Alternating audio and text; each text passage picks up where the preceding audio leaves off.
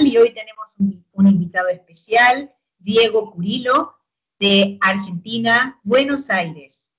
Hola Diego, ¿cómo estás? Bienvenido al canal. Hola Celina, ¿cómo estás? ¿Todo bien? Sí, muy bien. Eh, ¿Qué tal todo por allá? ¿Cómo anda todo el otoño que ya comenzó, verdad? Bien, un, otoño típico acá de la ciudad de Buenos Aires. Eh, ahora está, bueno, el tema del COVID en el mundo, bueno, ahora están están por cerrar de vuelta en Argentina. Se viene así como un blackout de, eh, lo más probable es que el viernes empiecen a cerrar algunas actividades porque bueno, están subiendo mucho los casos de COVID, entonces hay como una segunda ola en Argentina y, se, está, se está hablando de eso, digamos, en las noticias. Pero bien igual, estamos dentro de lo que se puede esperar, estamos bien. Bueno, eh, aquí estamos iguales desde el 24 de marzo, o sea que estamos... Países, yo tengo, tengo familiares en muchos países. ¿Y, ellos también te comentan lo mismo, Diego? Y sí, en Europa, bueno, están eh, por ahí el, único, la única diferencia es que Argentina es de los países más rezagados en cuanto a la vacunación. En otros países se está vacunando más o se vacunó mejor a la población. Eh, pero bueno, eh, están, el mundo entero está ante una segunda, tercera ola, digamos. ¿no? Acá no había llegado la segunda ola, pero sí, ahora sí, se, sabe que estamos en una segunda ola. Han subido los casos de COVID y, las muertes, eh, digamos, bastante. Entonces se está pensando en, en cerrar algunas actividades, digamos. Eh, esa es la novedad del día, se puede decir. Pero después el resto sí, es un otoño como cualquier otro otoño en Buenos Aires. Bien, bueno, eh, vamos a pasar a un mejor tema porque, eh, viste, yo le he cambiado el tema de, en vez de decir, como nombraste la palabra, nosotros decimos inoculación, porque esa palabra está censurable, viste. Entonces, bueno, vamos a pasar a un mejor tema, porque la verdad, eso ya es algo muy visto. Y en los noticieros de 10 palabras que dicen, 9 son sobre ese tema y nos quedamos siempre con lo mismo. Entonces, vamos a pasar a un tema muy más... Este... Bueno, Diego, cuéntanos un poquito cómo fue tu contacto, eh, cuándo fue en realidad y dónde fue. Yo, a ver, yo, esto fue en 1988, yo nunca me sentí un contactado. Sí he tenido este, varios eventos de tipo UFO, este es el más importante. En 1988 fue en la ciudad de Buenos Aires, Argentina. Eh, yo tenía en ese momento 15 años, era así adolescente, digamos.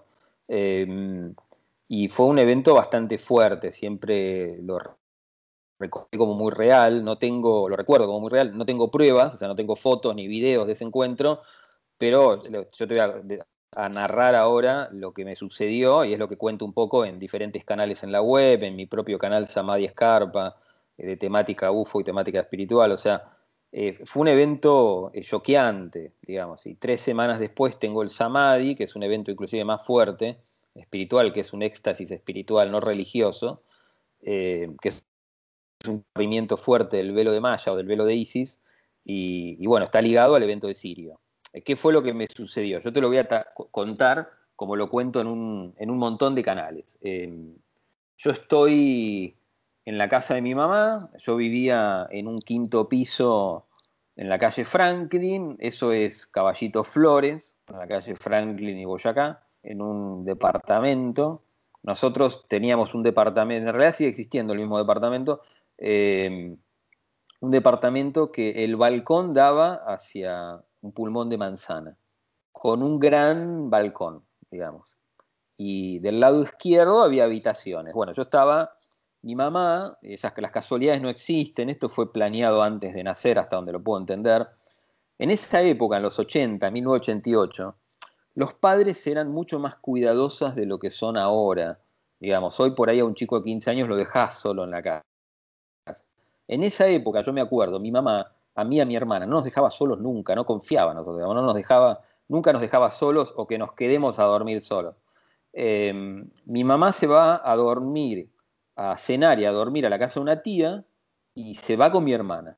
Y me pregunta, en vez de obligarme a ir con ellos, me pregunta, me dice, ¿querés, ¿querés quedarte solo en casa? Y yo le dije que sí, porque la verdad que era como una aventura, una cosa así muy de adolescente, digo, me quedo solo en casa, me puedo acostar en el piso, eh, qué sé yo, puedo comer tarde, hacía una cosa muy de adolescente, digamos. O sea, tenía ganas de, estar solo, aunque sea una noche solo en casa. Eh, y, lo que sucedió es, bueno, mi hermana, mi mamá y, mi hermana se van, yo me quedo en casa, y cuando se están haciendo de tardecita, casi noche, siete y cuarto de la tarde más o menos, empiezan a salir las primeras estrellas.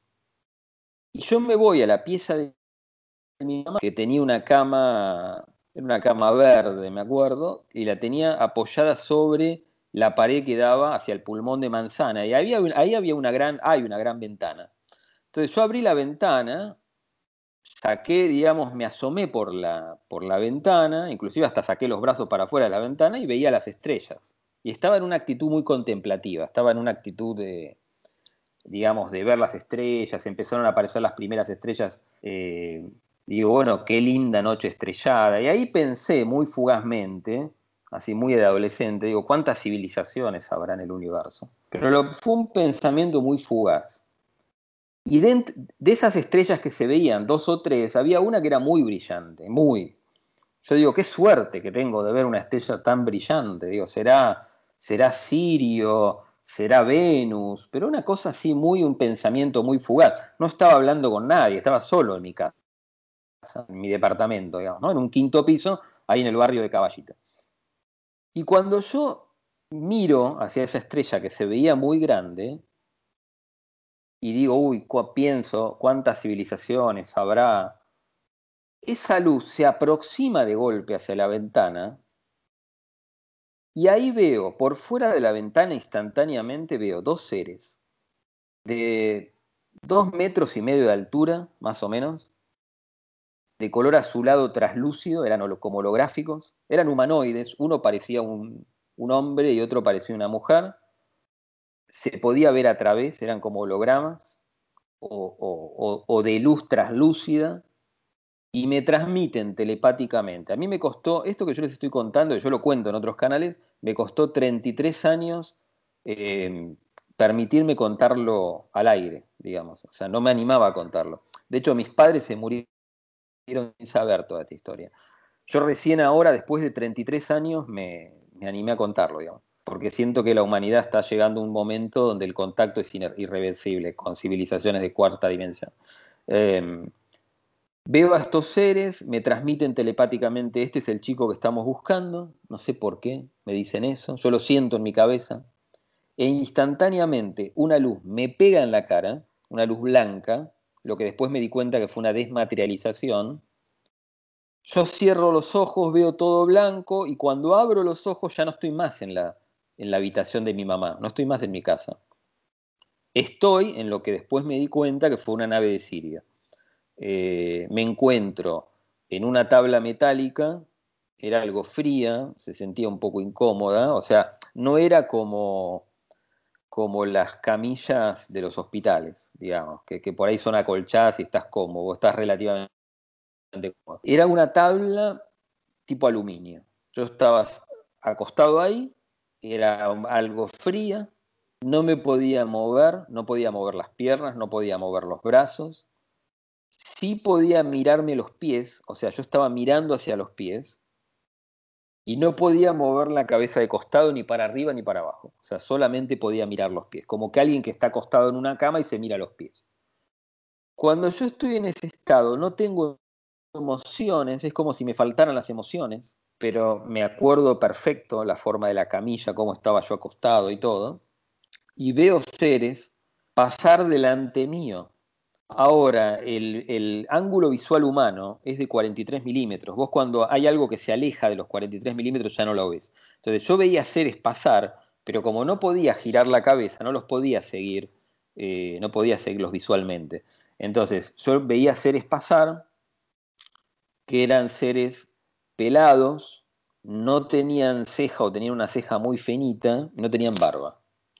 Eh, y ahí siento una comunica, como una comunicación telemática, telepática. La misma nave me transmite, lo que después me di cuenta que la nave también es un ser vivo o, se siente como un ser vivo. Me dice, vamos hacia Sirio. Estamos yendo hacia la estrella Sirio. Yo lo sentí de la nave. como que la nave me lo transmitió eh, telepáticamente. Vos la telepatía no duele y vos lo que sentís es la palabra muy dentro de tu cabeza, muy dentro de tu cabeza, lo sentís, sentís como que te están hablando dentro de tu cabeza, es así. Eh, y ahí siento, estamos yendo hacia la estrella Sirio, vamos hacia la estrella Sirio. Yo no me podía mover, bueno, veo pasar estos seres, algunos de estos seres tenían ropa humana, lo que después me di cuenta eh, con el tiempo que estos eh, viven infiltrados en la Tierra, o sea, muchos se hacen pasar por humanos para estudiarnos, estudiar nuestra cultura, nuestro desarrollo técnico, espiritual. Eh, y de estos seres que van pasando, de repente dejan de, pasar por delante de mis pies. Yo veo que se aproxima, no lo puedo describir de otra manera que no sea como un robot, se aproxima como un robot, una especie así de citripio, con la única diferencia que era totalmente plateado, no dorado como Citripio de Star Wars, sino plateado, totalmente plateado, no tenía articulaciones. Era como una persona, pero pintada de plateado. Yo no logro verle el rostro, porque no podía mover la cabeza, no podía levantar la cabeza.